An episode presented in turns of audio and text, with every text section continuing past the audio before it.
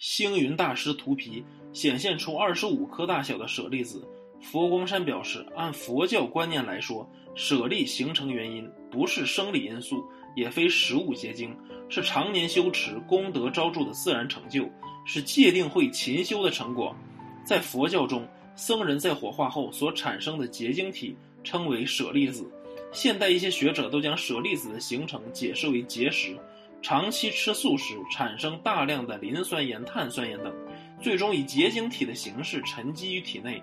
但这种解释难以让人信服，因为世界上素食者众多，但出现舍利子的还是少数。而且，如果人体内结石过多，势必会影响消化和泌尿健康。但出现舍利子的多数是健康高寿的修行人，因此许多人们认为，这正是佛门高僧长期苦心修炼的结果。